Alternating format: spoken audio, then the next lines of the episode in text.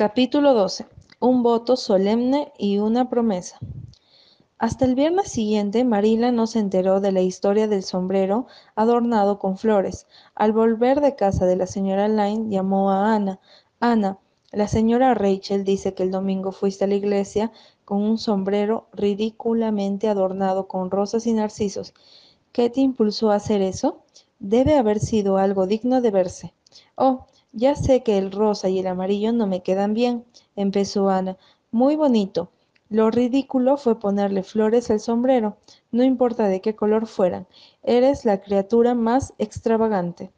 No veo que sea más ridículo llevar flores en el sombrero que en el vestido, protestó Ana. Infinidad de niñas tenían ramos de flores sujetos al vestido. ¿Cuál es la diferencia? A no la iban a llevar de la seguridad de lo concreto a las dudosas rutas de lo abstracto. No me contestes así, Ana, fuiste una tonta. Que no te vuelva a ver hacerlo. La señora Rachel dijo que hubiera querido que la tierra la tragase cuando te vio llegar ataviada así. No pudo acercarse a decirte que te las quitaras hasta que fue demasiado tarde. Diré que la gente lo consideró algo horrible. Desde luego que pensarán que yo te he dejado salir así. Oh, lo siento tanto, dijo Ana, con las lágrimas asomándole a los ojos. Nunca pensé que le desagradara. Las rosas y los narcisos eran tan bonitos que me pareció que quedarían bien en el sombrero. Muchas de las niñas llevaban flores artificiales en los sombreros. Me parece que voy a hacer un dolor de cabeza para usted. Quizás será mejor que me devuelva al asilo. Eso sería terrible. No creo que pudiera resistirlo. Es probable que muriera consumida por la tristeza. Así y todo estoy tan delgada, pero todo eso es mejor que ser un dolor de cabeza para usted. Tonterías, dijo Marila, enfadada consigo misma por haber hecho llorar a la niña. Puedes estar segura de que no quiero devolverte al asilo. Todo cuanto deseo es que te comportes como las otras niñas y no hagas el ridículo. No llores más. Tengo algunas noticias que darte. Diana Barry ha regresado esta tarde.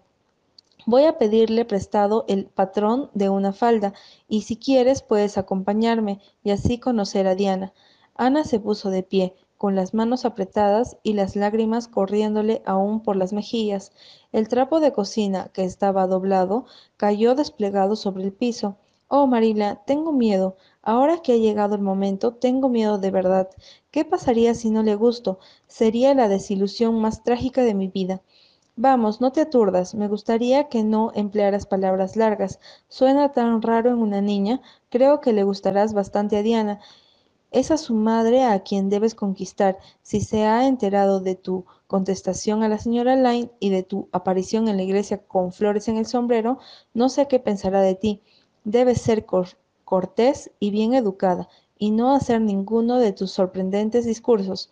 Por todos los santos, estás temblando. Ana estaba temblando y tenía la cara pálida y tensa. Oh, Marila, también usted estaría excitada si estuviera a punto de conocer a una niña que espera que sea su amiga del alma y a cuya madre corriera el peligro de no gustarle, dijo mientras se apresuraba a ponerse el sombrero. Fueron hasta la cuesta del huerto, por el atajo del arroyo, subiendo la colina de los abetos. La señora Barry salió a la puerta de la cocina en contestación a la llamada de Marila. Era una mujer alta de ojos y cabello negro, con boca resuelta. Tenía la reputación de ser muy estricta con sus hijos. ¿Cómo está usted, Marila? dijo cordialmente. Pase, supongo que esta es la niña que han adoptado. Sí, se llama Anna Shirley. La señora Barry le estrechó la mano y dijo gentilmente ¿Cómo estás? Estoy bien físicamente, aunque muy maltrecha de espíritu, señora. Muchas gracias, dijo Ana con, seriedad. Y luego le dijo a Marila con un murmullo No hubo nada sorprendente en eso, ¿no es así? Diana estaba sentada en el sofá, leyendo un libro, que apartó cuando entraron las visitas. Era una niña muy bonita con los cabellos y los ojos negros de su madre, y las mejillas rosadas y una expresión alegre que heredara de su padre. Esta es Diana, mi niña, dijo la señora Barry. Diana, ¿puedes llevar a Ana al jardín y enseñarle tus flores? Será mejor que cansarte los ojos con ese libro. Lee demasiado.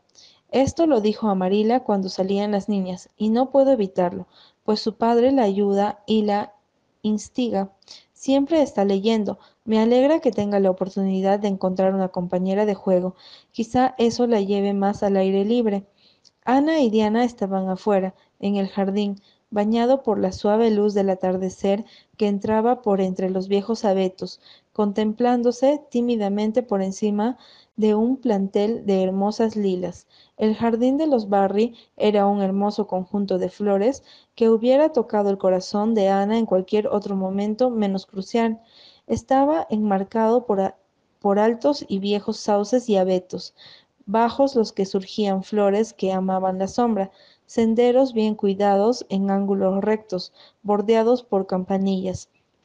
Lo cruzaban como cintas rojas y en los parterres surgían tumultuosas las flores. Habían rosadas dicentras y grandes y espléndidas peonías, escarlatas, narcisos blancos y fragantes y espinosas y dulces rosas de Escocia, aguileñas rosas y azules, boj, menta y tréboles, relámpagos escarlatas que surgían sobre las blancas corolas, un jardín donde se detenía el sol y zumbaban las abejas y donde los vientos, seducidos, vagaban y acariciaban todo. Oh, Diana, dijo Ana por fin, cogiéndose las manos y hablándose casi en un susurro. ¿Piensas, crees que te puedo gustar un poquito? ¿Lo suficiente como para que seas mi amiga del alma? Diana rió. Siempre reía antes de hablar. Sospecho que sí, dijo francamente. Estoy muy contenta de que hayas venido a vivir a Tejas Verdes. Me gustará tener a alguien con quien jugar. No hay otras niñas que vivan lo suficientemente cerca como para jugar, y mis hermanas son muy pequeñas. ¿Juras ser mi mejor amiga por siempre jamás? exigió Ana ansiosamente.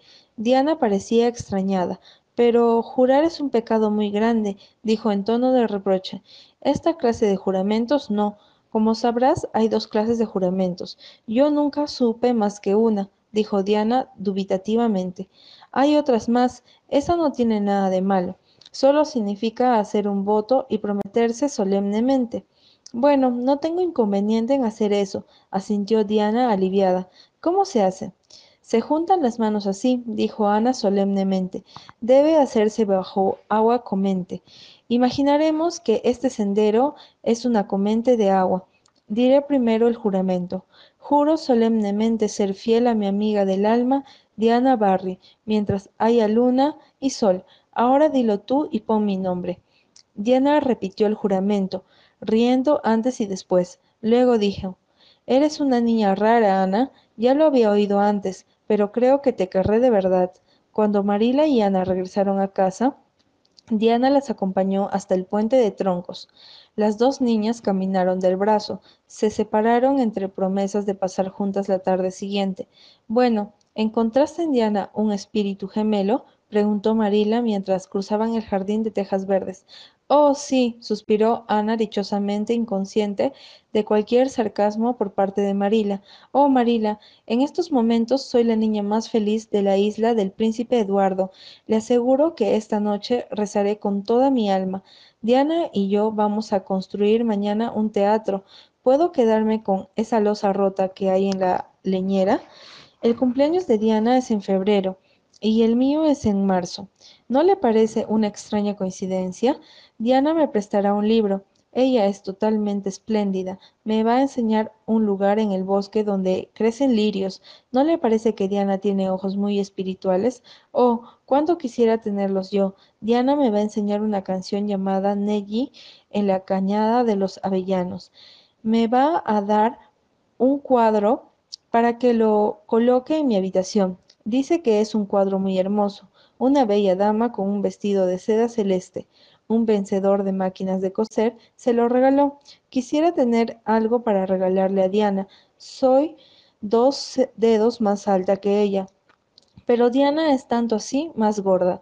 Dice que le gustaría ser delgada, porque es mucho más gracioso, pero temo que lo dijo solo para no herir mis sentimientos.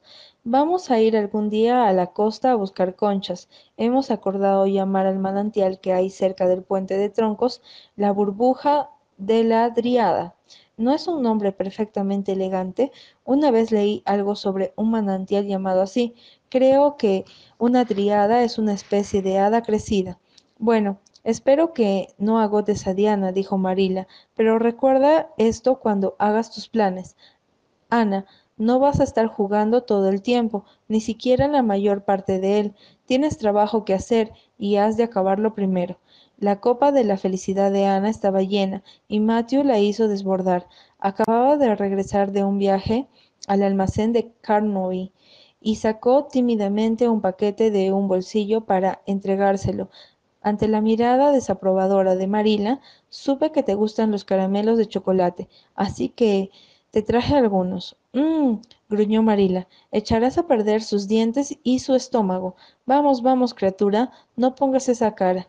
Puedes comértelos, ya que Matthew ha ido a buscarlos. debió traértelos de menta. Son muy saludables. No te vayas a atragantar comiéndolos todos ahora. Oh, no, dijo Ana ansiosamente. Esta noche no comeré más que uno, Marila. Puedo darle a Diana la mitad del paquete, el resto será doblemente dulce si lo hago. Es bello pensar que puedo darle algo. En favor de esa niña te diré, dijo Marila cuando Ana se puso retirado a su cuarto, que no es tacaña. Estoy contenta, pues la tacañería es lo que más detesto. Hace tres semanas que vino y parece que hubiera estado aquí siempre.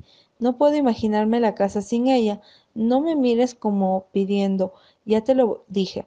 Está mal en una mujer, pero en un hombre es insufrible.